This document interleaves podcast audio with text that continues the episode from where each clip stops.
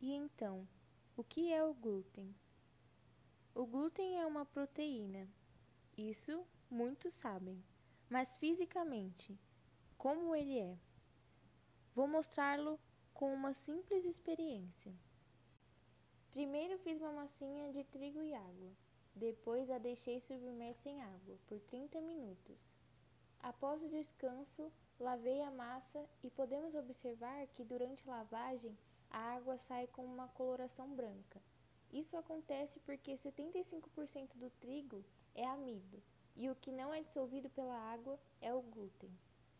Ele é extremamente importante no preparo dos pães, por ser como, como um isolante.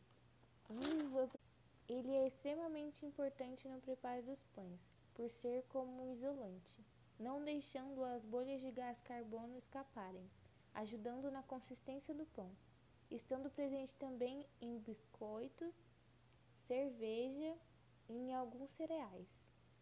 Alguns organismos não conseguem digerir ele.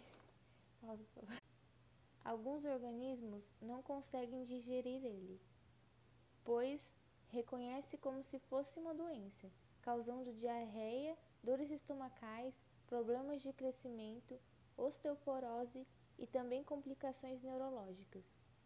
Não tendo cura, chamada então de doença celíaca. E a pergunta que tanto fazem: o glúten faz mal? E a resposta é: ele não faz mal, a não ser que tenha doença celíaca. Muitos acham que ao fazer uma dieta restrita ao glúten, as fazem emagrecer. E não é isso. Elas emagrecem por ter diminuído o consumo de industrializados.